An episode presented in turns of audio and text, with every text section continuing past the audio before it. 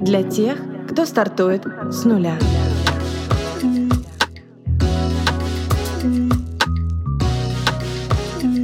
С нуля. Привет, меня зовут Алиса, я основатель бренд-агентства Тую. Здесь мы говорим о брендинге, людях и предпринимательстве. Кто стоит за созданием бизнеса и как эти люди масштабируют свои проекты. Поехали! Друзья, всем привет! Понедельник, а значит новый выпуск подкаста с нуля. И сегодня мы с вами говорим про интересные состояния счастья, гиперконтроль и отдых. Я много общаюсь с предпринимателями, это, как правило, мои клиенты, вижу, в каком режиме живут люди, и в силу того, что мой подкаст про бизнес людей и маркетинг, я считаю важным обсуждать то, что каждый обычно проживает наедине с собой. В такие моменты кажется, что ты один, и никто тебя не понимает, но мы все через это проходим. Как-то мне сегодня хочется делать отсылки к Гарри Поттеру, наверное, потому что сентябрь. Полумна Лагут в одной из последних частей сказала Поттеру, что на месте месте Волан-де-Морта она бы хотела, чтобы он чувствовал себя одиноким, потому что так он слабее и не представляет угрозы. Мы, конечно, никому не угрожаем, но я точно знаю, что если ты осознаешь, что ни один столкнулся с такой проблемой, то тебе проживать ее чуточку легче теме выпуска я объединила три состояния — гиперконтроль, счастье и отдых, потому что в моем случае ни счастье, ни отдых невозможно без отпускания контроля. Последние четыре месяца были для меня переломными. Они показали, что рост и развитие возможны, даже если ты не упахиваешься 24 на 7. Как-то полгода назад мы сидели на кухне у моей подруги и говорили с девочками про то, что я все контролирую, при том, что к моменту того разговора гиперконтроль достиг апогея, я разбиралась с ним в терапии и испытывала бесконечную тревогу. И одна из моих подруг спросила, ну окей, а представь,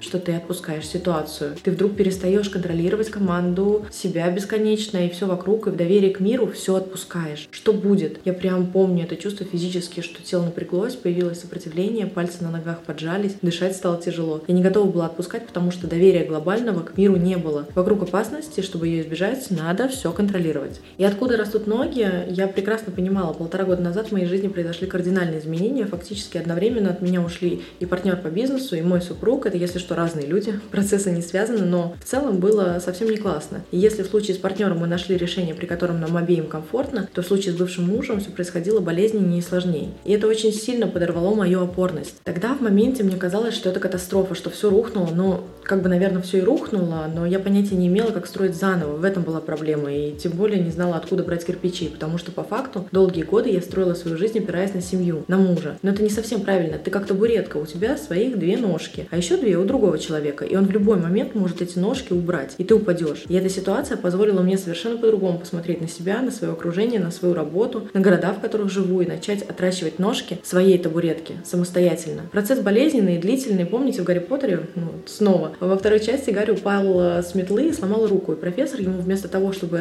кости срастить, их удалил. И когда Гарри принесли в медпункт, медсестра сказала, одно дело сращивать кости, а другое отращивать заново. Это больнее. И вот в силу того, что этот процесс не очень приятный, повторять моменты, которые приносят боль больше не хочется, я начала стелить соломку себе там, где возможно, и контролировать, постепенно обороты этого контроля наращивая. Вот, кстати, интересно, что мое материнство мне давалось тяжело именно потому, что я не могла контролировать дочь. И шутка судьбы заключалась в том, что у меня абсолютно нережимный ребенок. Она ест, когда считает нужным, и что взбредет в голову, и спит, когда хочет. То есть я не могу запланировать дела на ее обеденный сон. Его попросту может не быть. И ты бесконечно лавируешь. И первое время я ни в какую не могла это принять. То есть тебе нужны структура и порядок, а тут один сплошной сплошной хаос, и ты бесконечно цепляешься за мелкие попытки этот порядок построить, и как только тебе устает, удается это чуть-чуть хотя бы маломальски сделать, начинаешь чувствовать себя прям спокойней. Но к моменту, как ты отрастил броню, ты становишься настолько тяжелой, неподъемной, негибкой, непробиваемой, что это кошмар. И вот в какой-то момент, после того, как у меня все рухнуло, и на панике я отстроила порядок и трехметровые границы, я стала замечать, что работать я начала как робот. С людьми я общалась максимально дистанцированно, и красок у меня вокруг стало в разы меньше. И примерно в этот момент я оказалась на кухне с подругами и задалась вопросом про контроль. А в тот период в моей жизни, кроме работы, дочери и бесконечного стресса, не было ничего. Стоило мне позволить себе отвлечься от этих процессов и задуматься о том, что я что-то чуть-чуть подустала, я начинала испытывать колоссальное чувство вины. Стоило начать работать чуть меньше, я начинала испытывать чувство вины. Стоило позволить теплое отношение к себе, тоже чувство вины. В первую очередь, потому что я загнала себя в рамки солдат, а солдаты не устают. И всю эту мягкость тут, пожалуйста, уберите. Ты жестко к себе относишься максимально, и поэтому мягкость со стороны принимать тоже не получается получается. Тогда у меня наступил период, э, когда не работа была для меня, а я для работы. Как будто главными были агентства и клиенты, а я как обслуживающий персонал этой системы. Хотя все это, конечно, не так. Не так, потому что бизнес должен быть для человека, для собственника и приносить удовольствие, иначе он нахрен не сдался. Все это привело меня к выгоранию. Я не была в отпуске три года. За это время я родила, осталась без мужа, без партнера и стала жить на две страны. И вот не так давно я узнала, что у выгорания есть несколько стадий. На первых двух тебе может помочь отпуск. В первом случае пара недель, на второй ступени 4-6 недель.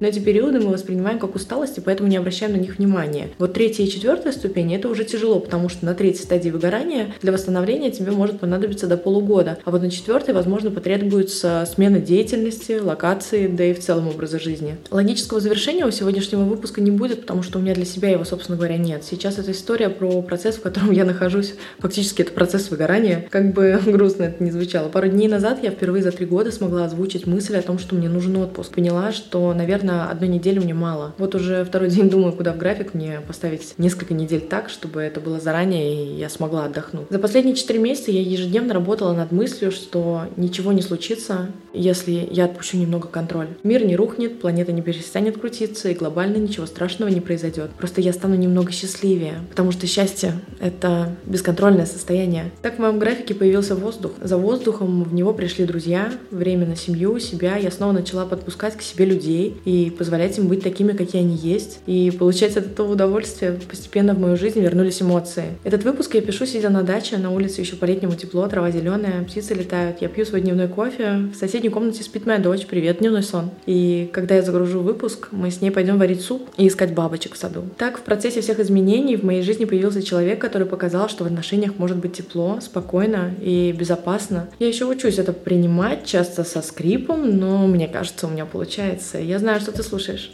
Привет. И эта история про такую важную работу, которая занимает все твое время, в которую ты убегаешь в тревоге из-за того, что там ты точно знаешь, что делать. А вот что делать с личной жизнью ребенком, ты знаешь не всегда. Эта история как-то стабилизировалась. Я снизила значимость работы и поставила на первое место себя, своих близких и свое счастье, которое, на удивление, вообще не в рабочих победах, хотя от них тоже очень приятно. Счастье в балансе. Когда в твоей жизни, кроме бесконечных бизнес-процессов, есть еще что-то теплое, душевное, что ли. И вот чтобы этого баланса достичь, все процессы должны происходить равномерно. Не когда ты работаешь и напрягаешься так, что сил больше нет, и этот уровень стресса растет до неимоверных размеров, размеров, а потом тебе надо так сильно расслабиться, что после будет не собраться. А когда ты балансируешь и на уровне загрузки рабочей, и на уровне отдыха, и в твоей жизни есть и то, и то. И вот задача на ближайшие полгода выровнять жизненные процессы хотя бы 50 на 50, когда ты можешь без чувства вины разрешать себе не загоняться в усмерть, и когда в твоей жизни, кроме бизнеса, есть еще ты. Такая история, друзья. Поделитесь своими мыслями и опытом, потому что вместе мы точно сильнее. Буду рада вашим сообщениям. Ну и как обычно, до следующей недели. Пока-пока.